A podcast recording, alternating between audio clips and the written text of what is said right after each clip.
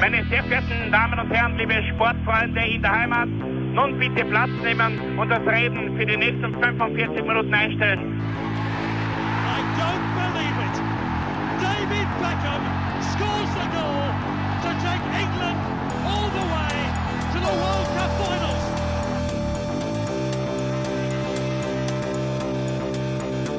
Oh, they've scored! I do not believe what I've just seen!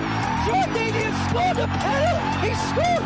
Oh, Troy Deeney has scored from a Leicester penalty that was saved by Almunia! Und warten noch ein bisschen, warten noch ein bisschen, dann können wir uns vielleicht ein, ein Viertel genehmigen.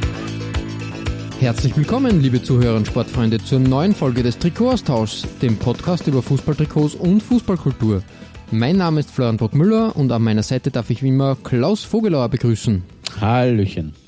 Ja, Klaus, heute widmen wir uns wieder der ballfangenden Zunft ähm, und äh, widmen Dem Handschuh, dem sogenannten im den, den Österreichischen. Handschuhen, ja, genau richtig, äh, und ähm, setzen quasi die dritte Auflage unserer beliebten Was tragen Torhüter zur Arbeit äh, Folge an. Und wir haben das schon mehrmals immer wieder erwähnt. Ähm, natürlich äh, Feld, äh, Feldtrikots, sage ich jetzt mal, also klassische Spielertrikots, haben natürlich bei uns eine ganz große Plattform. Wir wollen aber auch die Torhüter nicht außen vor lassen und sie vergessen, denn die zählen natürlich auch zu wichtigem Personal und haben manchmal sogar auch, muss ich ehrlich sagen, die aufregenden und spannenden Trikots am Feld. Da ist halt wirklich ähm, abwechslungsreich, ähm, abwechslungsreiches Design geboten, muss man halt wirklich sagen. Da spielt sich viel. Ja, richtig. an Und natürlich auch schon sehr lang akzeptiert, dass da bunte, äh, bunte Arbeitskleidung getragen wird. Ähm, ja. nicht, nicht zuletzt ist der Tormann auch der bunte Hund, wie man so sagt. Ja, richtig. Also das ist durch, durchaus, durchaus gefestigt ähm, und dementsprechend macht es auch eigentlich viel Spaß, diese, äh, diese Tormann-Trikots zu erarbeiten. Und ich muss ja ehrlich sagen, ähm, als, als Kind war ja eigentlich ähm, drauf und dran, mich äh, dem, ähm, dem Posten des Torwarts anzuschließen. Mir hat das Wirklich? immer gefallen. Ja, familiär bedingt, äh, sehr viele Torhüter in der Familie, sage ich jetzt einmal. ähm, und dementsprechend ist das auf der Hand gelegen und äh, so zu meinen ersten Idolen im, im Torhüter-Business. Ähm, da kommen wir zum, bei mir dann auf der 5. Ähm, das würde jetzt aber zu weit reichen. Hüpfen, starten wir ein, einfach ins Rennen, ins Torhüterrennen äh, und, und präsentieren die 10 schönsten und besten Trikots dieser Ausgabe. Klaus, äh, the stage is yours, wie es so schön heißt, oder ähm, das Castle gehört dir. Äh, die Breitheit, die die Welt bedeuten, die Bühne. Äh, ja, muss, muss ich dann passenderweise dann auch noch äh, ergänzen. Also Dormann war für mich eigentlich äh, nie nie irgendwie in den Gedanken, dass, dass mir die Position ratzt, aber ich war immer ganz gern der letzte Mann sozusagen, der Libero. Das war also wir hätten Ja, der einer- letzte Mann im Lokal. Ja, der auch, der war ja auch öfter, ja. Aber ich glaube, wir hätten ganz gut äh, harmoniert, wenn, wenn du als, als Goalie und ich als Libero aufgelaufen wäre in derselben Mannschaft. Hätte gut zusammengepasst. genau, Genau. richtig. Das war ja damals so in meiner ähm, ja, frühen Jugend bzw. Kindheit, so Ende der 80er, Anfang der 90er war der Libero ja noch in groß in aller Munde.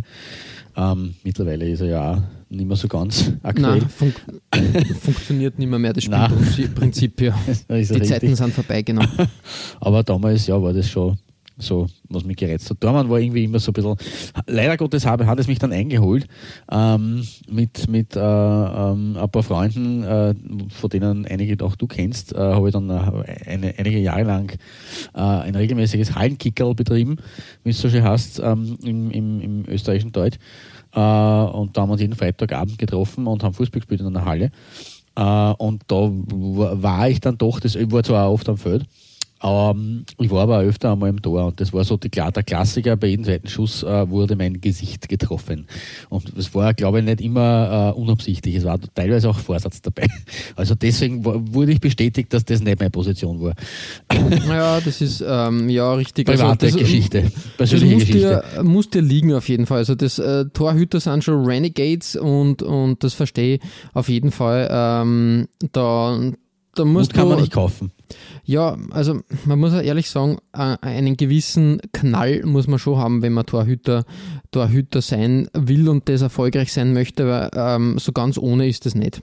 Ganz Nein, gesagt. ist derjenige, der da, was wir schon öfter gesagt haben in unseren Torhüterfolgen, der sich als letzter äh, sozusagen in die, in, in, vor die vor die Sturmreihe wirft oder werfen muss und da muss man schon, es ist zwar nicht ganz so wahnsinnig wie beim Eishockey, weil Eishockey da man möchte nie in meinem Leben sein, äh, aber wenn die gut geschützt sind und beim Handball ist es sicherlich auch nicht so der Spaß, ähm, aber auch im Fußball bist du so quasi das letzte Glied in der Kette und da kriegt man schon einiges ab und da muss man schon einiges aushalten können. Richtig, richtig, du sagst das. Ja, aber ähm, ja, genug davon. Schauen wir, ob wir die Trikots, äh, die Trikotdesigns aushalten. Genau, richtig. richtig. Äh, ich beginne mal mit einer klassischen Doppelbelegung, um äh, das vorauszuschicken, also wegen Aushalten war es gewesen.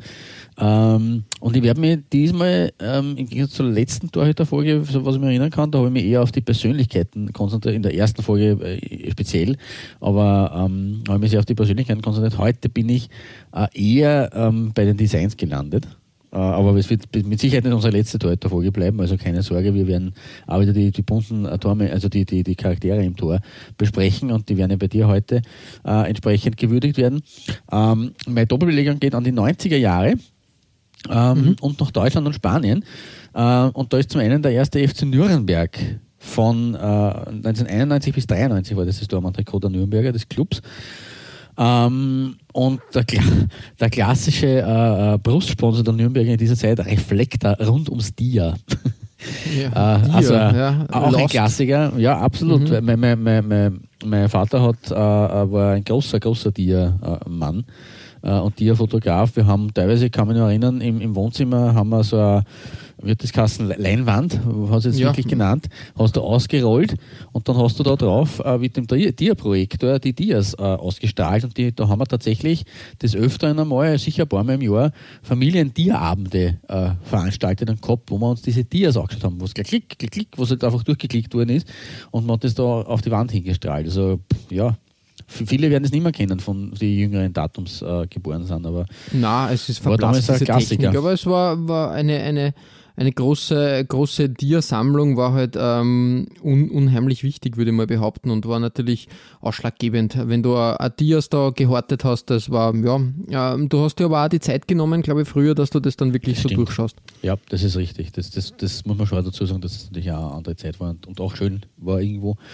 Ähm, die Schwierigkeit war halt dann der Übertrag dieser Dias äh, auf moderne äh, Gerätschaften und moderne ähm, Datenträger. Das war immer ein bisschen mühsam, beziehungsweise bei ja, der Menge, Menge pff, war dann die Zeit nicht, mühsam, mehr, ja. nicht mehr so da. Ja. Also ist, leider Gottes ist da sicherlich einiges bei uns äh, im Familienalbum verloren gegangen, weil wir das halt nur auf Dia gehabt haben. Aber genug davon vom Dia, Reflektor, auch dieser Schriftzug. Also das ist wirklich so, dass die Nürnberg-Trikots der frühen 90er, ähm, da, da, wenn ich den Schriftzug sehe, denke ich sofort an, die, an diese Trikots.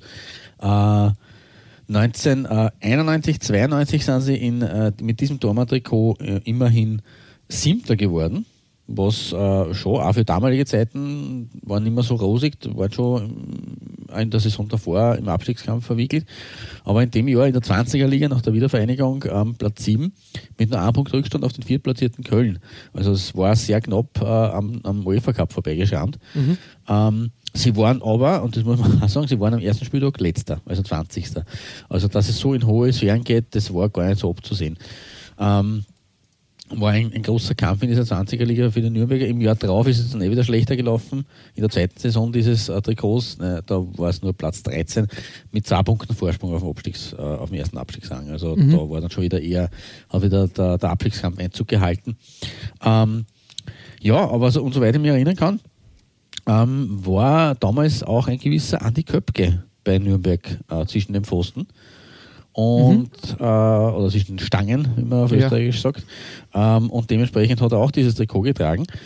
Ähm, ja, und das ist halt eine ganz, eine ganz eine wüde Geschichte irgendwie, weil wenn man sich das so, so anschaut, diese äh, Strahlenpartie im oberen Teil und auch im unteren Teil, das erinnert vielleicht noch ein bisschen an das äh, Strahlendesign oder, oder äh, wie nennst du beim, beim Österreich-Trikot und beim Köln und, und Düsseldorf? Säulen. Säulen, genau.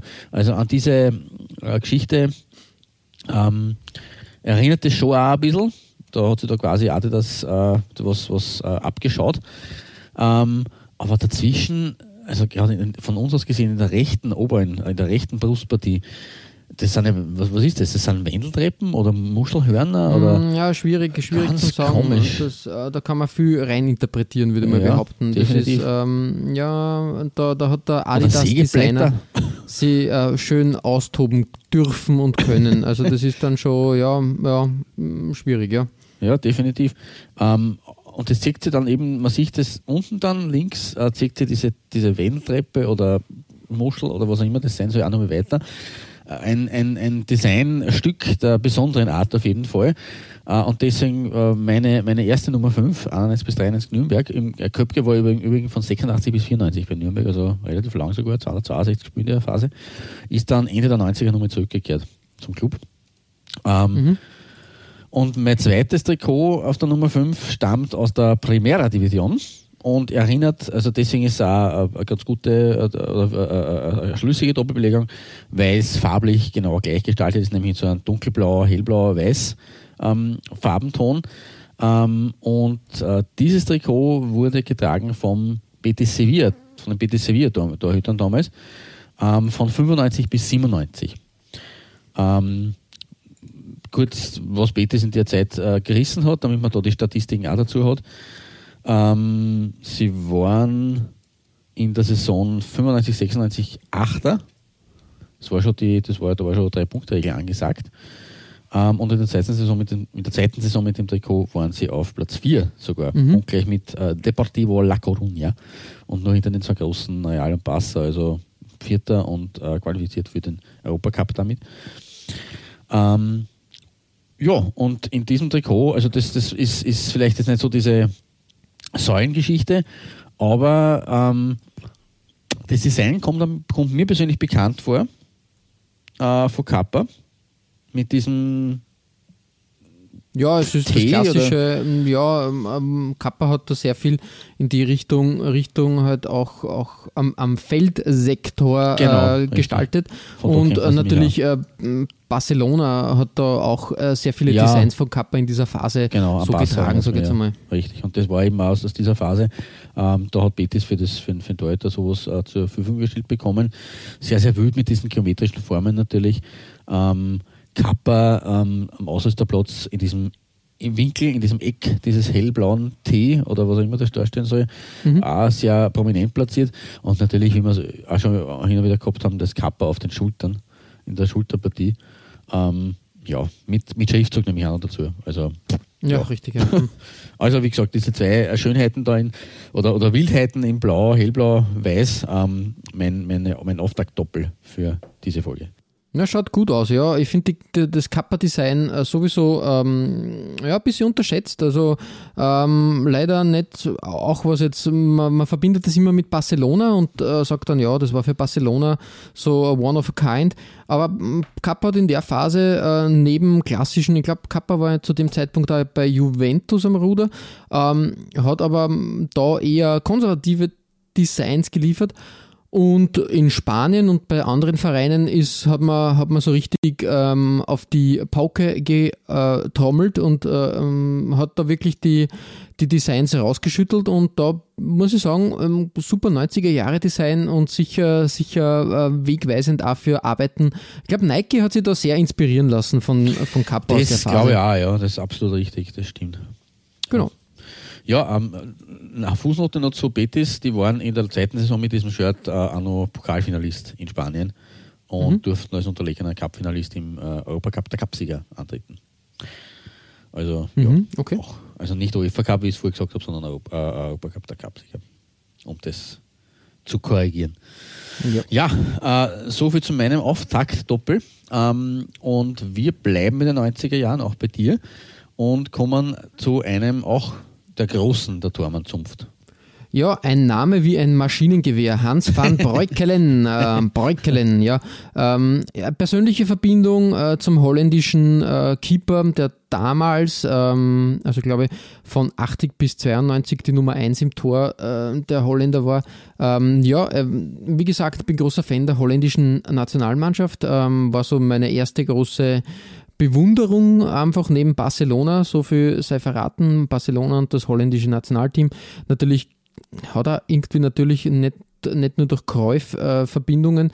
Holländer haben bei Barcelona auch immer sehr oft eine wichtige Rolle gespielt. Und ich glaube, deshalb hat sich das irgendwie, irgendwie ähm, äh, verbunden. Und meine ersten Trikots in meiner Sammlung waren halt wirklich, oder Sammlung, äh, ja, damals habe ich das nicht Sammlung genannt, aber ja, ähm, waren halt wirklich ein Barcelona-Trikot äh, von, ich glaube, wer war denn das? Irgendeiner von den Lautrup-Brüder und ein ähm, Trikot der holländischen Nationalmannschaft von der EM 92 ohne Namen. Aber ich habe damals, wie gesagt, äh, Tendenzen zur Torwartposition gehegt und gepflegt.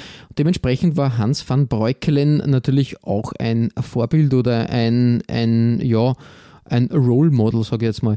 Und äh, natürlich EM92 habe ich schon öfters erwähnt, so das erste Turnier, was ich so richtig ver verfolgt habe und mitgefiebert habe, vom Panini Pickel Album über den äh, TV-Übertragungen. Und da ist mir natürlich dieses Lotto-Trikot ähm, auch eine wilde Arbeit der 90er da wirklich ins Auge gesprungen. Und da muss ich sagen, ähm, gefällt mir heute auch immer noch gut. Natürlich äh, schwarz als Hauptfarbe und dann ja, mit diesen orange, blau, grün Akzenten. Die Lotto-Rauten werden da weiter als Design-Applikationen ja, durchgeführt. Das, aber das ist sehr, sehr, sehr kreativ. Also das, das sieht man, ähm, wir haben ja schon etliche Trikots gehabt, wo die äh, Ausrüsterzeichen und Symbole äh, abgebildet worden und, und wiederholt wurden, aber so hineinzuziehen, das ist äh, auch einzigartig. Na, also wirklich äh, schöne Arbeit und gefällt mir extrem gut und von daher ähm, bei mir als Auftakt eben Hans van Breukelen oder wie er richtig heißt, Johannes Franziskus van Breukelen, kurz oh. Hans. Chapeau. Genau. Und ähm, wie gesagt, ein schöner Start, der auch bei mir schöne Erinnerungen weckt. Ja, das ist halt das, wo, wo man dann halt schon mit gewissen, also das passt natürlich wie die Faust aufs Auge, Farbe schwarz, äh, Holland, das passt ganz gut äh, zusammen, was, was der persönliche Mix, Affinität betrifft, genau, genau. definitiv. Genau. Aber ja, spannend, also fast äh, künstlerisch wirkt das eigentlich mit diesen ähm, Linien da in Violett und Orange und Grünlich und dann eben mit den Lotto-Rauten äh, hinein. Mhm. Ja, hat was.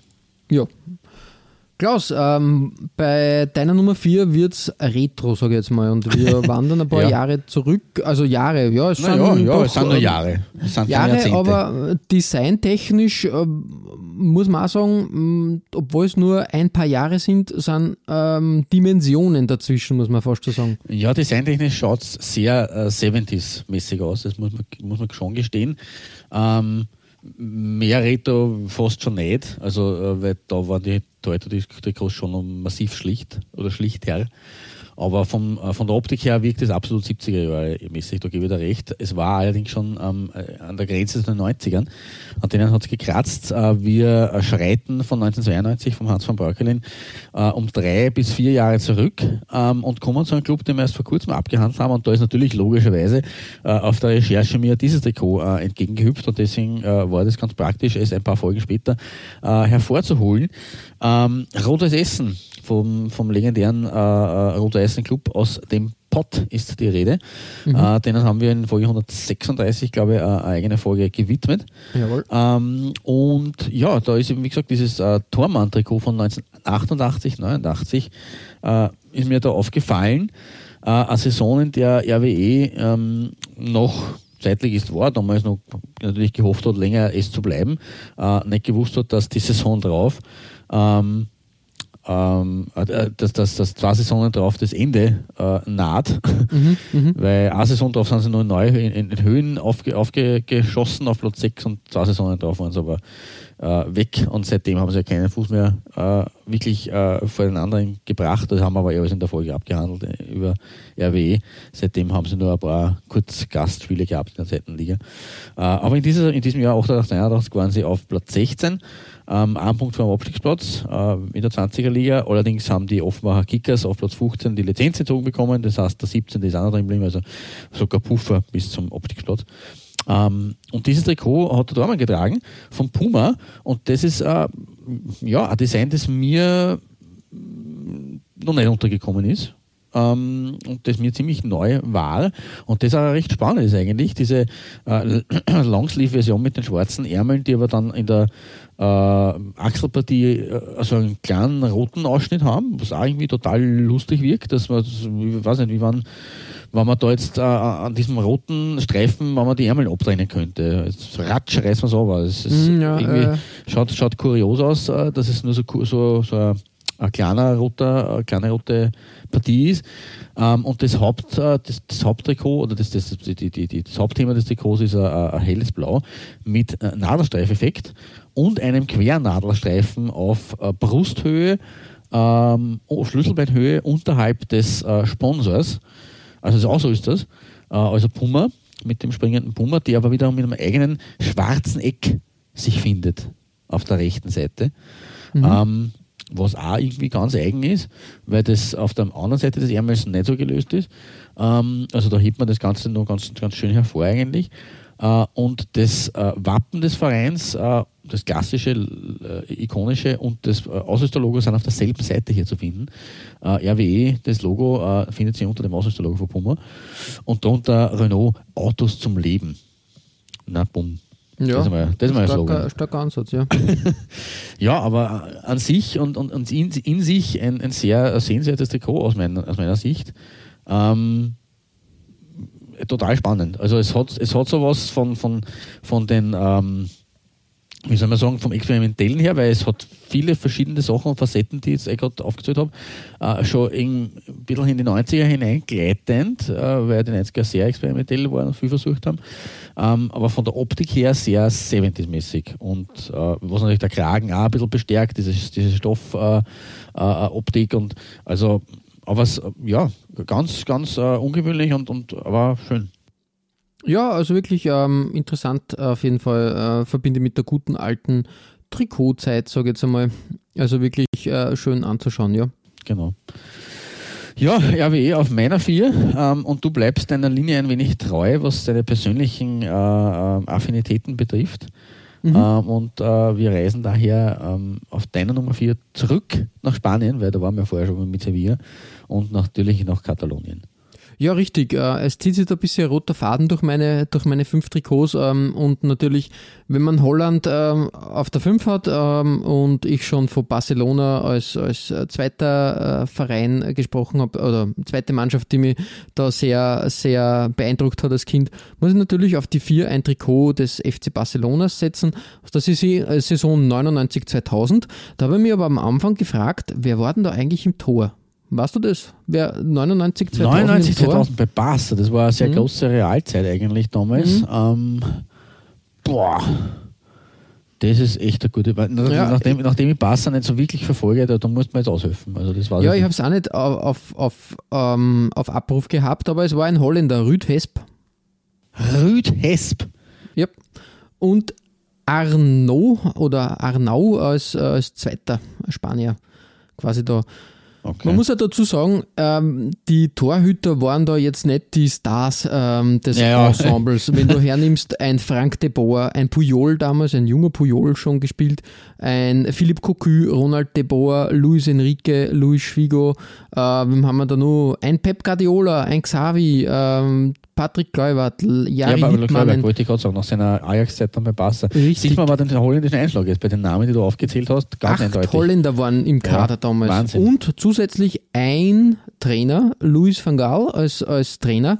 Und weißt du, wer Co-Trainer war von Luis? Pepe Hickersberg. Na, Na, ah, José kein- Mourinho.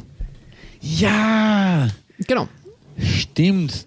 Also wirklich ein, Okay. ein Who is Who damals äh, mannschaftlich gesehen. Also wirklich eine große, große Mannschaft. Aber die Torhüter waren mir nicht so in Erinnerung. Na, also Das- mir sagt der Name Rüd schon was, aber dass der bei Barca gespielt hat, keine Ahnung. Man muss aber dazu sagen, verbunden. Die, die Namen äh, waren jetzt nicht, äh, sind nicht hängen geblieben, das Design aber umso mehr. War nämlich die große Phase von Nike, äh, muss man echt, echt sagen, nach der WM 98, wo sie, glaube ich, das erste Mal so richtig sich als Big Player präsentiert haben, international, ähm, war das für den FC Barcelona. Also ja, das ist so ein klassisches 2000er äh, Baggy und, Ja, und, ja, ja, und definitiv. äh, 90er Jahre Design. Also End-90er ja, eigentlich. Äh, End, genau, richtig. Wir haben ein Trikot eigentlich ganz modern geschnitten, fast wie ein Sweater. Äh, oben der Bereich schwarz gehalten, dann ein kräftiges Orange und dann so ein Bronze, Gelb, weiß nicht, wie man das sagen soll, ein gelblicher Ton. Ähm, das Barcelona-Logo. Mm, ja, ne? Das Barcelona-Logo in der Mitte platziert, genauso der Nike-Swoosh. Ah, untypisch, aber halt auch für die Phase da ähm, eher, eher bekannt. Und dementsprechend ein tolles Trikot, wie ich finde. Wirklich sehenswert und äh, verbinde sehr gerne mit dieser Phase und finde, äh, schaut, schaut wirklich toll aus und dementsprechend bei mir auf der 4. Ja, äh, gute Wahl und natürlich mit den Orangetönen, ähm, die ja irgendwo natürlich auch für, für äh, Katalonen und so auch ganz mhm. gut passend sind. Ähm, aber mit acht Holländern in der Mannschaft, das ist natürlich das, und mit einem holländischen äh, äh Goalie. Mhm. Also ja, und Coach, äh, und Coach, genau. Also ist, das, ist, ist dieses Thema Orange-Schwarz natürlich auch sehr passend. Muss man auch wieder. Eben, da, da, passt das ganz gut. Genau. Ja, Klaus, ähm, weiter geht's zu dir auf deiner Nummer 3. Da wird es, glaube ich, mehr in die Richtung Italien gehend. Richtig, äh, es wird fast ein bisschen ja, vom Club her exotisch, weil mit dem wird man heutzutage auch nicht mehr so viel auffangen können mit diesem Verein. Obwohl ähm, ein Österreicher bei diesem Club gespielt hat. Ähm, ich habe jetzt da in der Recherche ein bisschen schauen müssen, wer es war. Ich habe es gewusst, es war ein Österreicher dort. Ähm, aber wüs wüsstest du, wer beim US Foggia gespielt hat in den 90ern? Oh. Wie gesagt, ich habe auch, ich gewusst, es war ein Österreicher, aber ich habe es nicht genau gewusst. Er hat dann später beim VSC St. Pölten gespielt, äh, von 1998 bis 2001, was mir auch nicht mehr wirklich äh, äh, im, im Bewusstsein war und war aber dabei in der großen Zeit der Salzburger Austria von 93 bis 96. Die Rede ist von Peter Adner. Peter Adner, ja, es, ich war mir nicht ganz sicher. Ja, ich habe gewusst, dass, dass äh, ich hätte nicht gedacht, ah, Peter Adner, ah, stimmt, stimmt, stimmt. Der, der ich habe gewusst, dass er bei Alicante Langmähne. gespielt hat, glaube ich. Ja, das war davor, genau, richtig, richtig eine Saison davor. Richtig, ja, ja, Und dann 97, 98 bei Foggia, 96, 97 bei Herkules Alicante. Und das waren die zwei Auslandsstationen genau zwischen Austria Salzburg und dem VSC St. Pölten. Äh, mhm. WM-Teilnehmer 1990, mhm. ähm, damals allerdings traurige Berühmtheit erlangt äh, im letzten Gruppenspiel gegen die USA, ähm, wo eigentlich mit diesem äh, System, dass die zwei, vier besten Gruppen dritten auch weiterkommen, mhm. ähm, war nach zwei Niederlagen äh, ähm, eigentlich ein Sieg natürlich Pflicht, aber ein möglichst hoher, damit man zumindest, wenn man zwei Punkte hat, da das Torverhältnis im direkten Vergleich vielleicht für sich entscheidet. Ähm, und man hat gegen die USA in der ersten Halbzeit bereits eine rote Karte kassiert und das war der Herr Adner. Der ist mhm. vom Platz ja. geflogen. Trotzdem hat man das Spiel noch gewonnen mit 2 zu 1, aber zu zehnt. Also es war eine ziemlich zerfahrene und arge Partie. Ähm, ja, soviel zum, zu Peter Adner, auch eigentlich ein, ein, ein, großer Mann, vor allem der 90er, für, für das Nationalteam auch. Ähm, hat man eigentlich immer ganz sympathisch gefunden und, und war so ein richtige, richtiges Kampftier ein bisschen. So in ja, mit seiner Mähne. Ja, klar, das hat natürlich, die Optik hat, hat auch einiges dazu beigetragen. Ähm, groß geworden ist natürlich bei der, bei der Admira. Admira Wacker. Ja, stimmt, richtig, richtig. Das also das, ja. Hat er 188 Spiele gemacht für stimmt, die stimmt, Südstädter. Stimmt, mhm. Vierfacher österreichischer Meister im Übrigen, zusammen mit der Austria, wobei er da nicht viel Spiel absolviert hat. Und das habe ich auch nicht gewusst, dass er bei der Austria war. Und dann zusammen mit den Salzburgern in den 90er Jahren. Mhm, mh. Und Stadthallenturniersieger 1989. Ja, da kommt einiges zusammen bei dem Herrn. Gott hab es selig, das schöne Wiener Stadthallenturnier. Ja. Hm. Ja, ähm, aber genug von Peter Arden. Es geht ja eigentlich nicht um Feldspieler in dieser Folge, es geht eigentlich um die Tormänner. Ähm, und wir, wie gesagt, die Rede ist von Foggia. Die waren im Übrigen, das haben wir glaube ich auch mit Geschnitt, äh, äh, äh, ähm, ähm, angeschnitten, ähm, im Viererturnier des letzten, allerletzten Mitropa Cups dabei, den Borat Luca gewonnen hat, in Foggia okay. im Übrigen. Also Foggia war damals äh, Gastgeber. Äh, das Finale zwischen Borat Luca und ähm, Budapest haben allerdings nur 1000 Leute verfolgt. Also oh, das war tatsächlich ja, der, der, Abgesang des großen, großen Mitropa Cups bei seiner 50. Auflage, aber Foggia war dabei, ist im Halbfinale ausgeschieden. Ähm, Gibt es seit 1920, ist ein Verein aus Apulien, also aus dem Süden. Und aktuell sind sie äh, ganz, ganz tief wieder gefallen. 2019 wären sie in die Serie C abgestiegen, aber wurden äh, wegen finanzieller Probleme gleich mal in die vierte Liga äh, weiter äh, delegiert und, re ja. und, relegiert und durchgereicht. Genau. Dazwischen waren sie schon wieder we weiter oben. Ähm, und in den beginnenden 90ern oder ausgehenden 80ern ähm, waren sie sogar ganz oben. 1989 ähm, in die Serie B zurückgekehrt und 1991 dann als Meister der Serie B in die Serie A, wo sie vier Jahre lang von 91 bis 95 geblieben sind. Also Erstligist, Serie A äh, Teilnehmer ähm, damals in den frühen 90ern. Und aus genau dieser Zeit stammt mein Dortmund-Trikot, meine Nummer 3, mein Bronzeplatz heute. Ähm, und auch da, äh, da sei mir ein Sidestep gestattet. Ähm, die haben ganz spannende äh, Designs gehabt damals in dieser Zeit, auch auf dem Feld. Ähm, das Trikot, das ich da gefunden habe, das äh, ist eigentlich fast ein bisschen eine Spiegelung oder ist sehr ähnlich äh, deinem Barcelona-Trikot. Es schaut jetzt zwar nicht so sweaterartig aus, was ja durch die Zeit begründet liegt, äh, ist, weil Ende der 90er und äh, Anfang der 90er waren natürlich schon noch zwei verschiedene Zeiten. Es ist ein bisschen hochglanzig. Ähm, aber wir, wir, finden da einen, einen, guten alten Bekannten wieder, nämlich Enere. Mhm, ja, haben wir auch schon besprochen. Haben wir eine eigene Folge Thema. gewidmet, genau, richtig. Und da war, äh, Enere war auch bei, bei Foggia Ausrüster, wobei das, ähm, ja, also wenn man sich das Logo auf den, auf den äh, Lehrern anschaut, äh, das, der Mannschaft, äh, das, äh, aber ich, es, es, es, es, ist das Vereinswappen, aber es wirkt fast so, wie, wie wenn es ABM wäre. Das, das ist ähm, ein bisschen verwirrend, weil ja, ist, schon, gell, ist durchgehend ja. Ausrüster, aber das Wappen, das eben auf der, auf der äh, Wappenseite, ja, warte mal, muss ich mir auch nachdenken. Nein, eigentlich ist es auf der falschen Seite. Spiegelverkehrt. Ja, richtig, das ist eigentlich umgedreht. Also Enere findet sie auf der, auf der, falsch, auf der, auf der Wappenseite und äh, das Wappen des Logos des Vereins findet sie auf der Ausrüsterseite. Es ist da umgedreht. War spannend eigentlich. Verkehrte Welt, sage ich verkehrte, verkehrte Welt, Welt. Verkehrte Welt in Apulien. Ähm, aber wie gesagt, das ist das Logo des äh, Vereins und nicht von ABM. Ähm, und Enere hat die ganze Mannschaft ausgestattet. Ähm, mit einem mhm. Trikot, das wie gesagt auch eine schwarz-orange Schönheit ist, ähm, ähnlich wie, wie bei dir.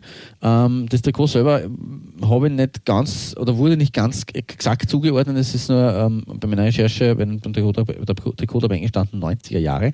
Ähm, ich kann es aber mit ziemlicher Sicherheit in die, in die frühen 90er bzw. späten 80er einordnen, weil ich habe ähm, den äh, das quasi Lookalike-Trikot ähm, dieses Shirts auf, ähm, auf dem Mannschaftsfoto, nur mit gelben mhm. Streifen statt orangen. Ah, ja, ja, und, richtig, richtig. Und richtig. dementsprechend kann ich das eigentlich bestätigen, das war zur Saison 89, 90. Also ah, es, okay. es, wird äh, ziemlich sicher diese Saison gewesen sein, wo das äh, meine Nummer 3 herkommt. Und ja, es schaut auch spannend aus mit diesem schwarzen äh, Hauptpart ähm, und den, den, äh, den äh, Längsstreifen, äh, dann ob der Sponsor, also ob dem Brustsponsor, ähm, in Orange und in Schwarz. Und die ziehen sich im Übrigen auch auf dem, ähm, auf dem Longsleeve, äh, also auf, auf, den, auf den äh, ähm, Ärmeln weiter.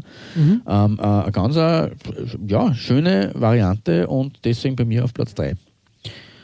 Vermutlich, ja, im, vermutlich, vermutlich, vermutlich, im Übrigen getragen von äh, einem gewissen äh, Frances Francesco Mancini, der war damals Standard dabei. Ähm, bei, bei Foggia ist, ja. ja. ist leider jung gestorben mit okay. äh, was nachrechnen, 4 und 4, nein, 68 geboren, 2012 gestorben. Boah. Hm. 44, oder? Ja, 44 mhm. ist er geworden. Kein war, Alter. Na, überhaupt nicht. Also sehr, sehr, sehr, sehr traurig eigentlich. Mhm. Ja, aber wie gesagt, das war damals der Standarddeutler, der eben auch dieses Trikot getragen hat und ähm, ja, finde ich schön. Und das, das wollte ich eigentlich nur als Sidestep sagen, ich hupe heute ein bisschen mal an, äh, in meinen eigenen Gedanken. Äh, die Shirts sind, mein lieber Flo, ähm, also die, die, die, die, die, die Spielertrikots ähm, von 89, 90, sind ein bisschen ja, da, da das sichtbar gute alte eine Copy, Kopie, oder? Copy and Paste Design finde ich, find ich super. Äh, wieder, wieder ein Aspirant für den Kopierfuchs des Jahres gefunden, muss ich echt sagen, ähm, tadellos. Ähm, man findet immer wieder Designs, dass da Enere und ABM und wie sie alle heißen, da einfach lustig kopiert haben. Äh, ja, äh, wirklich interessant. Ja. Definitiv, gell? Ich war auch baff, wie ich das gesehen habe. Man dachte, das schon her, wäre eigentlich sogar für eine, für eine Spezial, äh, für einen Spezialauftritt einmal geeignet gewesen, aber ja, es, ist, es, es sei jetzt hier gewürdigt, und Anführungszeichen, also hier hervorgeholt. Ähm, es, es gibt auch noch ähnliche Designs in, in der Saison danach. Also schauen wir. Wie gesagt, Dortmund-Trikot, um das geht es eigentlich und das ist sowohl in der Gelb-Streifen-Variante als auch in der Orangen schön. Schön näher finde ich das Orangene und deswegen äh, meine Nummer 3, Foggia 8990. Mhm. Ja, sehr gut, sehr gut. Ja, äh, das war dann doch in den ausgehenden 80ern ähm, nur eine relativ schlichte Variante, trotz allem und schön. Ähm, bei dir landen wir wieder am Ende der 90er und bei dir wird es wieder wild. Oder wilder. Jetzt wird es wild. Ja, die WM 98 haben wir auch schon vorher erwähnt, so als erster großer äh, Auftritt von Nike, beziehungsweise insgesamt ja eine großartige WM oder eine große Plattform ähm, in Frankreich da ähm, wirklich, wirklich viel gesehen. Und Japan hat sie da eigentlich auch präsentiert. Leider nicht sehr erfolgreich, muss man sagen. In drei Spielen hat es ähm, drei Niederlagen gegeben und nur ein Tor, glaube ich. Ähm, nämlich im letzten Spiel gegen, Gegen Jamaika. Genau. 1 zu 2. Weißt du, wer der Schiedsrichter war? Ja, Wenn du so fragst, war sicher Österreicher. Günther Benkö, genau, Ja, richtig, ne? der war dann. Okay. Ähm, und ähm, wenn man das hernimmt, das äh, Design, äh, was da verwendet, die Japaner sind bekannt äh, für ihre Flammendesigns, dann sage ich jetzt einmal. Die haben aber bei den Feldspielern sehr dezent gewirkt, also blau, weiß, äh, das war mit der feinen Klinge. Der Torwart hingegen hat so richtig ähm, richtige, richtige Flammen bekommen, sage ich mal, auf dem Trikot. Und da muss man echt sagen, ja, wilde Sache. Ähm, vor allem, ich habe dann überlegt, ähm, das war ja eigentlich, muss man sagen, ähm, der Vorreiter zu dem Trend, dass dann äh, diese Flammenhemden da aufgetaucht sind. Ah ja, oh Gott, stimmt, ja, das ja, kann mich auch dunkel erinnern an, an den Trend. Also ich habe nicht mitgemacht dabei, aber ich kann mich erinnern. Na, richtig, genau, richtig. ähm, getragen hat es Yoshikatsu Kawaguchi. Ähm, der war da Teamkapitän, glaube ich sogar, ähm, der Nationalmannschaft. Ja, also wie gesagt, äh, ist schon hängen geblieben äh, und, und war schon ein sehr äh, prägnantes und omnipräsentes Design. Und ja, durchaus, durchaus ähm, eine ja, ich, als Schönheit, es ist jetzt schwierig, es ist ein schmaler Grad zwischen schön und, und äh, Schauer, äh, schauderlich, aber da muss ich sagen, das ist halt wirklich eine Ikone und so das erste Mal, dass man halt sagt, das geht jetzt ein bisschen weiter und gerade äh, bei der WM eine großartige Plattform, sage ich jetzt mal. Mhm. Ja, definitiv. Ähm, und natürlich gerade für, für Essex ähm, damals in, in einer Ja. Essex da zum letzten Mal als großer, großer Ausrüster einer Mannschaft bei, bei einer WM sogar. Genau. Ja, Klaus, weiter geht's im Sauseschritt. Auf deiner Nummer zwei springen wir, glaube ich, in zeitgeschichtlich in dieselbe Epoche, in dieselbe Phase. Richtig, ja. Äh, designtechnisch, äh, ja, wird's auch, Auch ähnlich. interessant. Ja, es ist auch, äh, es ist auch von der, es ist von der Farbgebung auch wieder sehr ähnlich. Also so wie bei meiner Nummer 5, bei meiner Nummer 5, wo es halt so blau das Thema war, ähm, haben wir da auch wieder so ein Feuermotto, allerdings ein bisschen umgedreht. Also bei dir ist schwarz äh, dominierend auf der, auf, bei deiner 3, ähm, mit dem Gelb und rötlich-orange äh, dann äh, als, als äh, Zusatzflammen ähm, äh, na, Bestandteilen. Bei mir ist eher das Gelb vorherrschend äh, und das Schwarz und das Rot reichern das Ganze an. Äh, wobei es äh, äh, eine ziemlich lustige Mischung ist. Also es ist das Trikot von ähm, Real Oviedo gewesen, von, neun, äh, von äh, 98 bis 2000, das Dortmund-Trikot. Ähm, Ausstatter war Erima. Ja, das Erima- wundert mich eher sogar, dass das Ja. äh, Erima da war. Richtig. Und Erima ist an an einer ganz einer lustigen Position, nämlich am Kragen. Hm, ja. Ist auch stimmt, irgendwie sehr, sehr spannend.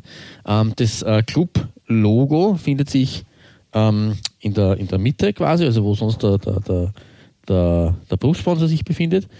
Und das Design, also ich muss Abbitte leisten, weil diese Geschichte, die ich uns da verkaufen wollte, ähm, in der, in der, in der, äh, na, was war die Ausrüsterfolge, hilf mir schnell, die wir vor kurzem gemacht haben mit Spanien, Maber, äh, in unserer Maber-Folge, wo habe ich irgendwas von Schweden daher fabuliert. Das war natürlich ein Schwachsinn.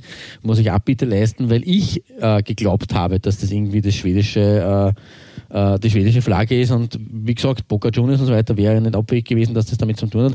Tatsache ist aber, dass es wirklich das Kreuz eben ist, dieses spanische äh, oder dieses äh, Kreuz des Bischofs von Oviedo, womit du natürlich recht gehabt hast. Also ich nutze die Gelegenheit, um hier ähm, quasi ähm, mich zu entschuldigen für diesen Fauxpas oder diese Fehlannahme. Das war ja nur in meinem Kopf, im, im Hinterkopf herumgespenstert und deswegen habe ich das so, ja. Also, aber ich stehe nicht an, äh, mich da äh, zu entschuldigen, weil jeder macht Fehler. Und Du arbeitest es, an dir sozusagen. Genau, es ist ja, jeder Mensch ist entwicklungsfähig und jeder versuche ich das zu verbessern und so mache ich das natürlich auch. Und ich habe ja damals schon gesagt, also ich bin mir nicht sicher. Also insofern, äh, wie gesagt, gefährliches Halbwissen. Und es war tatsächlich nicht Wissen, sondern es war Halb. also, ähm, aber genug davon.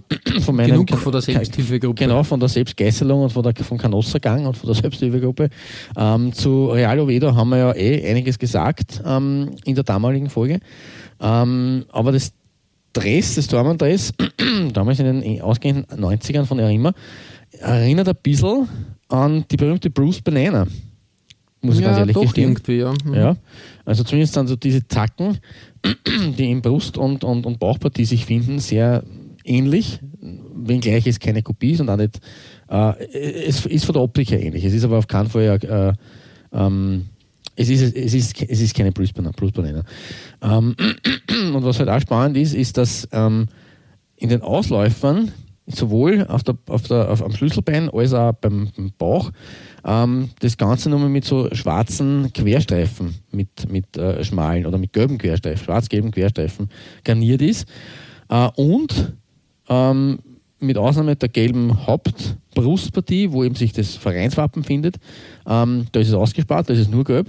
Aber ansonsten ähm, ist eben diese schwarze Brustbenenner mit diesen schwarzen Querstreifen und ähm, da längs wie man auf gut Österreich sagt, also die Lenkstreifen, äh, finden sich auch in Rot, wie wenn quasi, weiß nicht, ein Auto drüber oder ein Motorrad drüber gefahren wäre. Wirkt es so ein bisschen, es wirkt ein bisschen wie, wie äh, Fahrspuren. Ähm, aber es sind so schraffierte, ähm, ja, schraffiert, schraffierte äh, Lenkstreifen in Rot, was total spannend ausschaut. Also, ja, und auch die Ärmel haben dann nochmal schwarz und gelb. Also, es ist auch sehr, sehr wild, aber trotzdem schön, muss ich gestehen. Ja, durchaus, ja, wirklich ähm, hat irgendwas. Aber ja, ich muss ehrlich sagen, ich hätte das jetzt nicht ähm, in, in diese Phase verortet, sondern ungefähr richtig, zehn, ja. zehn Jahre früher, vielleicht sogar zumindest fünf Jahre früher.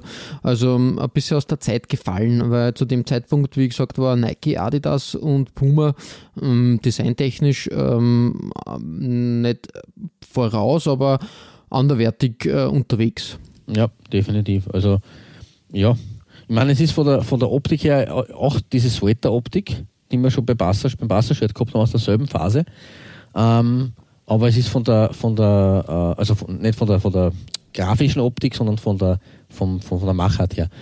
Ähm, was ja passend ist bei Torhüter und Pullover, das ist ja auch eine gewisse Beziehung historisch gesehen. Ja, richtig, ja. ähm, aber von der, von der Designoptik ähm, ist es wirklich ist es was anderes, ja, definitiv. Es ist ein bisschen wäre es früher zu verorten.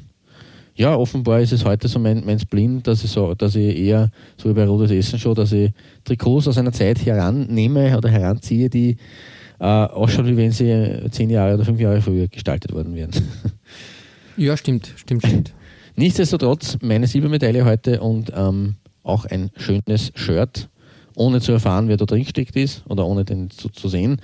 Wie gesagt, mein Thema waren heute äh, mal die Designs. Ähm, dein Thema sind heute zum großen Teil zumindest die Personen, äh, abgesehen von den Designs. Und wir kommen zu einem weiteren äh, ganz großen der Zunft eigentlich, der schon 1990 auch im Tor gestanden ist bei der WM, ich glaube 86 noch nicht, aber der auf jeden Fall ein, ein, ein in den 90ern absolutes Inventar im brasilianischen Tor war. Claudio Tafarel, sage ich nur, ähm, auch ein Name, der mir immer wieder ähm, entzücken lässt, sozusagen. Er war ein nie großer Brasilien-Fan, aber mit mit dem guten Tafarel habe ich eine, ähm, ja, doch irgendwie äh, Hassliebe, sag ich jetzt einmal. er war ein ähm, sympathischer er, Kerl. Also er war sympathisch auf jeden Fall. Ähm, ich habe nur das Problem gehabt, ähm, dass äh, 1994 ähm, äh, Panini äh, Sticker technisch, ich weiß nicht, wie oft ich Claudio Tafarel als, als, als Sticker doppelt gehabt habe. Das war nicht ja. doppelt, das war siebenfach, achtfach, neunfach. Ich habe dann ich sogar ja, auf, meinem, auf meinem ähm, Tor im elterlichen Garten dann äh, die, äh, die Querstange mit Tafarell-Stickern äh, verzieren können. Habe ich, hab ich sogar gemacht, weil ich habe nicht gewusst, es wollte keiner den guten Tafarell mehr haben. Hat jeder selber gehabt und ich habe den 7, 8, 9 Mal gehabt und das ist eben eigentlich ganz schön. Ich habe so eine Art Handballtor, also eher ein kleines, kleineres Tor gehabt und dementsprechend ist sie das äh, sehr gut ausgegangen. Ja. Da, de, dementsprechend war Claudio Tafarell dann quasi mein Schutzpatron im, ähm, im eigenen Gartentor, äh, sage ich jetzt einmal. Genau. Jedenfalls ähm, bei der WM 94 ähm, ist er Weltmeister geworden mit Brasilien. Ähm, natürlich auch Fixpunkt, ähm, glaube ich, gute Leistungen gezeigt. Das Trikot selbst von Umbro, ähm, auch eine tolle Sache. Umbro hat da ähm, wirklich auch gute Arbeit geleistet. Erstens einmal auch klassisch auch bei den Feldtrikots, sage ich mal, die waren ja auch sehr ansehnlich, sehr, nicht konservativ, aber sehr gediegen, sehr, sehr edel. Aber beim Tormann-Trikot hat man es dann ein bisschen krachen lassen. Grün, Gelb, Blau, Weiß, alles was das brasilianische Herz äh, erfreut, findet da Platz und ähm, Umbro hat da das Design, also man sieht da die Umbro-Raute im oberen Bereich und die wird halt irgendwie zerhackt und verschoben, quasi wie eine Collage und wie ein modernes Gemälde und das passt irgendwie als Tormann-Trikot hervorragend. Das ist richtig. Es, es hätte auch einem ähm, äh, äh, Jorge Campos gut zu äh, Gesicht gestanden, muss ich ganz ehrlich gestehen. Ja, weil es sehr paradiesisch ausschaut. Also nicht, weil es so, so verrückt ausschaut, wie seine Interessen meistens waren, aber weil er ja der Paradiesvogel war unter den Torhütern. Ähm, und es, von der Optik her wie die Faust aufs Auge. Also es hätte auch er gut tragen können, würde ich behaupten. Ja, und das äh, passt also. Aber passt zu, diese, äh, zu, diese, zu dieser brasilianisch-südamerikanischen äh, Lebensfreude, passt es perfekt. Also es drückt das aus zumindest, würde ich behaupten. Es, es passt ja ganz gut, weil äh, Mexiko, glaube ich, damals auch mit Umbro gespielt hat und dementsprechend ja. war äh, der gute Schutzpatron der Torwart-Trikots, ähm, wie wir ähm, in der ersten Folge da quasi den Titel umgehängt haben, der gute Herr Campos, äh, war, ja, war ja da eigentlich mit ähnlichen Trikots unterwegs, wobei das war nur ein, ein bisschen exzentrischer. Das stimmt, ja. Ja, Klaus, es ist vollbracht. Äh, wir haben jetzt äh, acht Trikots äh, torhütertechnisch ähm, durchinspiziert und durchgenommen. Und jetzt fällt natürlich die Nummer eins. Und da bleiben wir in Südamerika zu einem Kultclub. Und ähm, dass der auch so wilde Tormann-Trikots gehabt hat, war mir gar nicht klar. Nein, mir auch nicht. Ich war ziemlich baff, wie das. Äh, bin mir nicht sicher, ob das äh, ein, ein, ein Seitenprodukt, Seitenprodukt meiner Recherche ähm, zu unserer ähm, ähm, na, Superklassiko-Derby-Folge war. Äh, aber dieses Trikot habe ich unbedingt irgendwo noch vor den Vorhang holen müssen. Äh, und wir waren beim, beim Paradiesvogel, beim Jorge Campos. Ich glaube, auch er hätte das ganz gut tragen können. Ähm, es wirkt ein bisschen wie ähm, also nicht nur er hätte es gut tragen können, ich glaube auch die Hauptdarsteller der Serie Miami Weiß hätten das gut tragen können. Ähm, weil genau so schaut es aus. Also es ist irgendwie, wie wenn man in, in uh, GTA in einer GTA, in einer GTA-Spiel wäre, das irgendwie in, den, in, in, einem, in einer in der Miami Weiß ähm, Welt spielt. Mhm. Äh, so richtig Florida äh, like, so Beach Boy mäßig kann man, ist, ist, kann man natürlich streiten, über Geschmack lässt sich immer streiten, wie wir wissen. Ähm, kann man auch unter Shitkit äh, verorten. Ähm, ich finde es einfach außergewöhnlich, das Dress, und deswegen äh, ist es hier meine, meine Nummer 1. Ähm, es ist das Dortmund-Trikot der Juniors 1992 und was ich insofern spannend finde, ist, ähm, es ist da zwar so als äh, ortsstilisierter Ansa äh, zu sehen, ähm, aber ganz ehrlich, ich finde da keinen Ausrüster.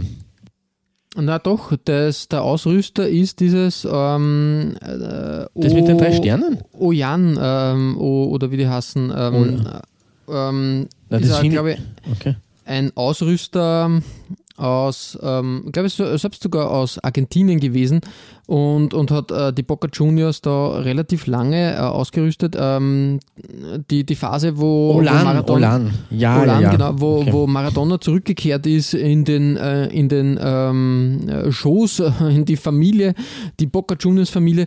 Das war eine Phase, wo, wo, ähm, wo Orlando Ausrüster war und äh, nachher ist dann die Nike-Dominanz äh, gekommen, die ja jetzt vor kurzem ein Ende gefunden hat.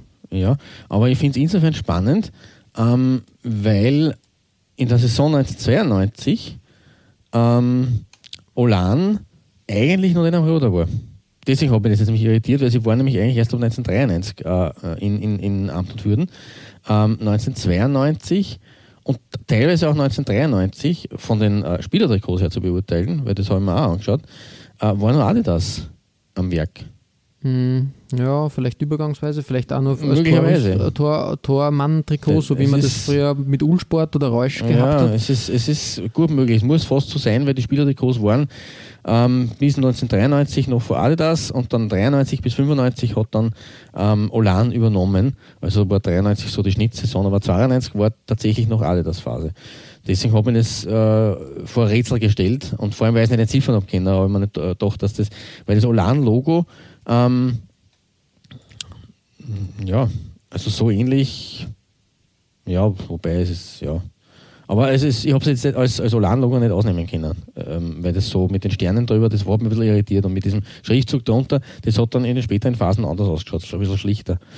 Aber du hast mich aufgeklärt und meine, meine Vermutung zumindest ähm, doch bestätigt, aber ich habe es mir nicht vorstellen können. Wurscht, egal, äh, äh, reden wir mehr vom, vom, vom Shirt-Design selber nochmal.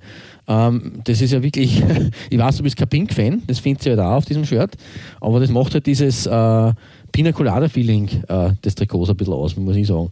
Ähm, in Verbindung mit diesem schwarz-weißen Zacken in der Bauchpartie und dann im Brustring dieses rosa, gelb-schwarze, was ist das? Ist das ein Ahornblatt äh, oder ist das... Ich habe das Gefühl, das sind alte aztekische oder, oder, natürlich oder sein, ja. südamerikanische ähm, Inkas, äh, Inkas vielleicht. oder? Inka, Inka-Muster verwendet worden. Mir kommt das bekannt vor. Ähm, ich glaube, ähm, dass da immer gern mit dem äh, gespielt wird und das verwendet wird.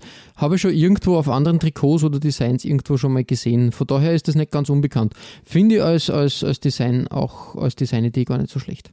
Es ist auf jeden Fall sehr außergewöhnlich und sehr, sehr ein Eyecatcher. Und ja, die Schulterpartie mit diesem rosa, gelb, schwarz, auch unge also ich würde behaupten, in, in Europa, also das ist schon ein, eine Optik, die äh, wirklich südamerikanisch ist. In Europa, glaube ich, hätte es in dieser Phase kein Dormer tragen. Selbst wenn es nur so wild gewesen wäre, oder?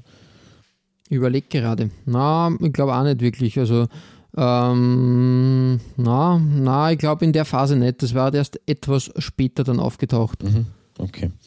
Ja, aber darum, also es ist äh, dieser Ausflug nach Südamerika, den, den ähm, wollte ich uns nicht entgehen lassen und insofern Chapeau für dieses Trikot an Olan, weil das ist echt ähm, Ja, was anderes einmal. Äh, vor allem, man wird das, wird das nicht in diese, in diese äh, Zeitepoche, da sage ich jetzt einmal, ähm, ein, einstufen, sage ich jetzt einmal.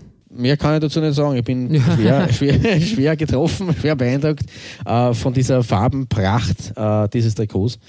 Ähm, und übergebe damit den Staffelstab zu einem aber wirklich diametral entgegengesetzten Trikot auf deiner Nummer 1, das eine wirklich schlichte Schönheit ist. Aber eine Schönheit, also eine Betonung auf Schönheit.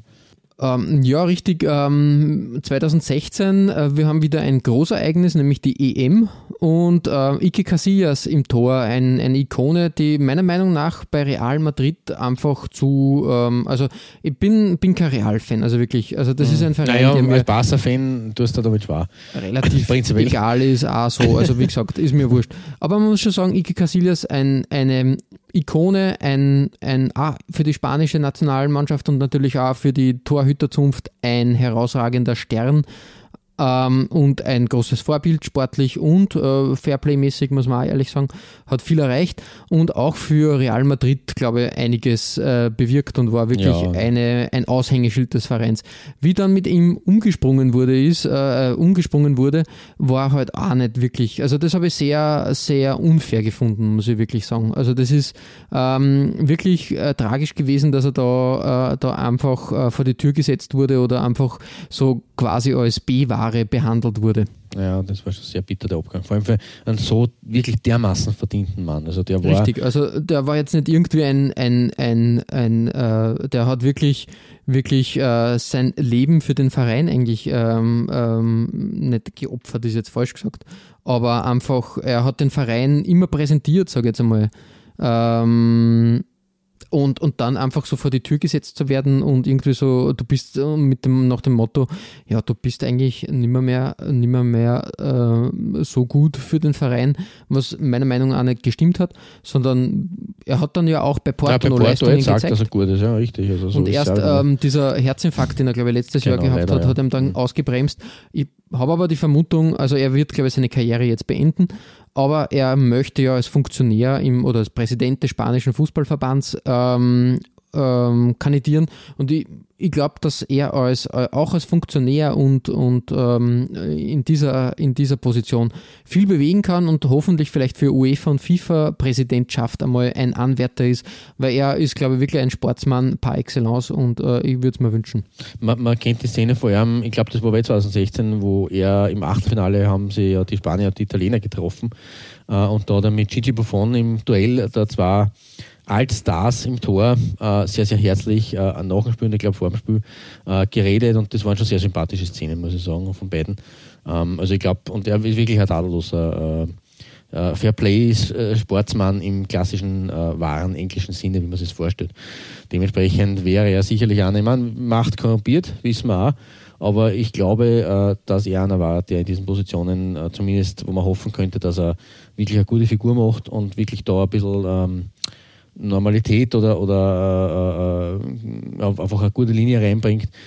Was natürlich gerade auch in diesen Funktionen wichtig ist, da muss er dann schon auf sein Herz schauen, weil ich bin mir jetzt nicht sicher, aber ich habe das, glaube ich, unlängst irgendwo gelesen, ähm, dass er gesagt hat, diese Phase ähm, nach dem Herzinfarkt hat er teilweise nicht einschlafen können, weil er halt irgendwie so Albträume oder wer glaubt, der wacht nicht mehr auf. Und es war, muss eine ganz harte Phase gewesen sein für ihn. Ich glaube, es war vor kurzem erst ein Interview mit ihm irgendwo und da hat er das so gesagt, dass das die wirklich ähm, ähm, ähm, da, man muss ja ehrlich sagen, er war ja eigentlich äh, gut im Saft sozusagen. Ja, das ist immer das glauben. Also, ne? Das war halt wirklich die Überraschung, äh, wie ich das gelesen habe, haben wir gedacht, das ist jetzt nicht, also das klingt jetzt nicht, also irgendwas ist da also, na, ich wollte, wollte das nicht ganz glauben, weil, wie gesagt, er war für mich immer aktiv und, und, ähm, und da und dann hörst du halt plötzlich, ja, ähm, dem es wirklich, also der, er war nicht an der Kippe, aber es war halt äh, doch eine ernste Lage, vor allem, weil das ja Definitiv, im Training ja, passiert ist und man hört ja immer wieder die Geschichten und hat das schon öfters miterlebt, dass Spieler da wirklich am Feld dann umfallen und tot sind das äh, wünscht man kann. Ja, also wirklich. ich, sage nur Confed Cup äh, 2021, glaube ich, der Kameruner-Spieler.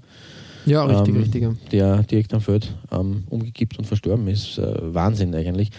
Wobei man jetzt schon dazu sagen muss, ich meine, das ist immer, das, was wir sehen, ist natürlich die offizielle oder die, die, die Komponente, die wir in, äh, wo wir ihn als Spieler oder als, als Menschen, äh, als öffentlichen Menschen erleben, äh, was halt dann privat sich ausspielt. Er war jetzt keiner, der Eskapaden vollführt hat, das ist, ist sicher nicht so, aber ähm, inwie, inwieweit er dann seinen Körper nicht durch Alkohol oder durch Drogen, sondern durch äh, andere Freizeitaktivitäten auch noch weiter schindet ähm, ist halt dann auch wieder so ein eigenes Kapitel. Und was man da nicht vergessen darf, ist natürlich, auch wenn Sportler gesund leben und sich gesund ernähren, also vor allem mittlerweile im Gegensatz zu 60er, 70er, was man da für, für Geschichten hört, da war aber das natürlich auch, auch noch anders und der, der, der, der, der Druck anderer, ähm, geben aber die Leute natürlich dann zu und das war aber eine schöne Zeit dann natürlich. Aber äh, es ist, sie belasten ihren Körper ja trotzdem mehr wie der normale Mensch. Deswegen müssen sie natürlich auch mehr trainiert sein, aber deswegen wird der Körper auch mehr belastet.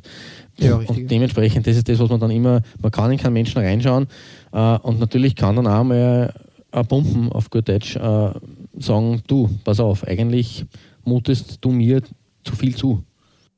Ja, richtig, du sagst Auch wenn du an, an, sich gesund bist und jetzt kein Herzverlust und nichts, aber das kann natürlich trotzdem. Profisport sowieso ein hartes Pflaster, genau, da sind richtig. wir uns einig. Richtig, genau. und die Belastung ist ja da sehr, sehr große.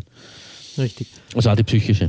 Äh, jetzt müssen wir aber nur kurz das Trikot besprechen, ja, bevor genau. wir da in die, äh, in die psychologische Tiefenanalyse gehen und da irgendwie äh, die nächste Selbsthilfegruppe aufmachen.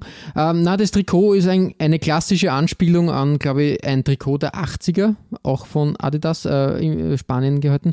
Also wirklich ein kräftiges Blau äh, oben, also wirklich dunkles Blau mit Adidas, naja, weiß nicht, ob der Adidas die, die, die Adidas-Logos da so platziert hat, aber es schaut sehr, sehr gut gut aus und ein helles Blau mit, mit dünnen Nadelstreifen als Hauptfläche ist eine schöne Anspielung auch ähm, an alte Trikots aus der Zeit, aus den 80ern und so. Also wirklich, wirklich gelungen und eine super Neuinterpretation und hat eigentlich dann den Weg geebnet für die WM 2018, wo ja Adidas voll auf die Retro-Schiene abgefahren ist.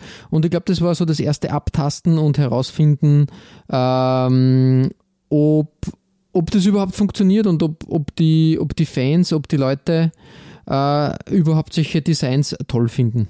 Ja, gut so. Das haben wir eh schon öfter besprochen, dass, dass wir da Fans von dieser neuen Welle sind, von diesem, wie ich es einmal, glaube ich, zitiert habe, das Jahr des Trikots 2018. Ja. Ähm, und seitdem äh, spätestens geht es ja in eine wirklich gute Richtung oder tolle Richtung, auch von den großen Ausrüstern. Ähm, ja, und dieses Shirt, also könnte man zum Beispiel auch als, als Feldspieler-Trikot vorstellen. Ist, ist Ja, wie, schon, ich, schon, gell. Wie gesagt, eine, in meinen Augen eine sehr eine, eine schlichte, schnörkellose, aber absolute Schönheit.